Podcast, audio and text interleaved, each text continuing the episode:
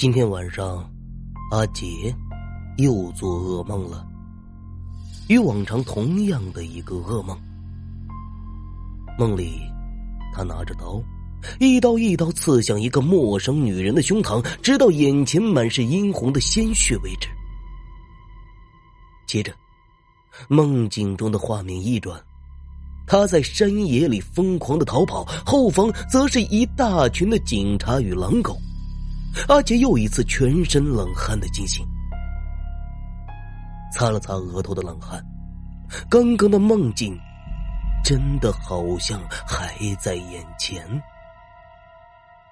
看着床前的闹钟，六点十分而已，天才蒙蒙亮。阿杰暗骂了一声：“好好的一个星期天，一个舒舒服服睡懒觉，被该死的噩梦给破坏了。”想想也真是奇怪，最近一直在莫名其妙的做着噩梦。可怕的是，梦境就像是真的一样，直到从梦中惊醒，还会有一种恍如隔世的感觉。阿杰躺在床上，越想越是心里发毛。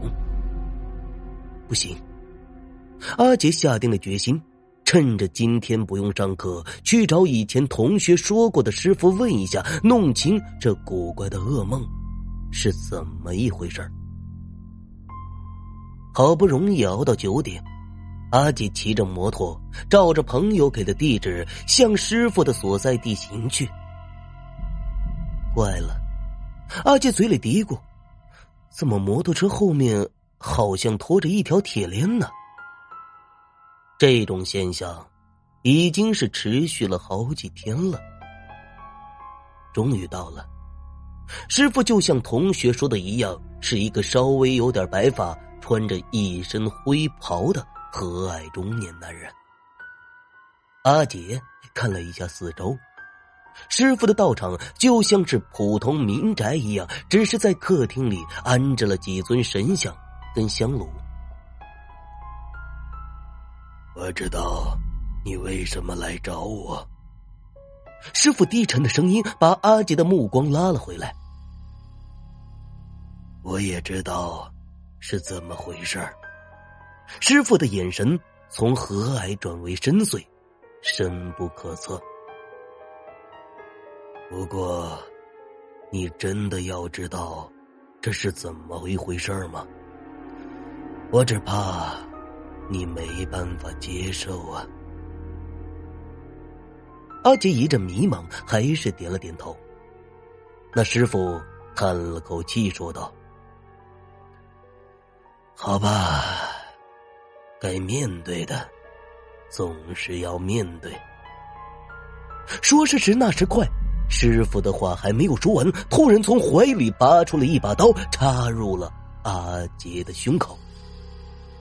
阿杰的胸口一阵剧痛，眼前一黑，连“为什么”三个字都没来及说出口，他就失去了意识。阿杰一身冷汗，从床上弹跳了起来，看了看四周，阿杰发现自己身处斗室，摸摸胸膛，不但没有刀子刺出的大洞，连一滴血迹都没有。哈哈哈！又是梦，又是梦，阿姐像个疯子似的大喊大笑。不过这是哪里？阿姐只觉得脑袋空空。刚刚那些如果全都是梦，那现在是在……阿杰看着周围。这里跟一般的房间不大相同，最怪的是门上还有个小小的铁窗。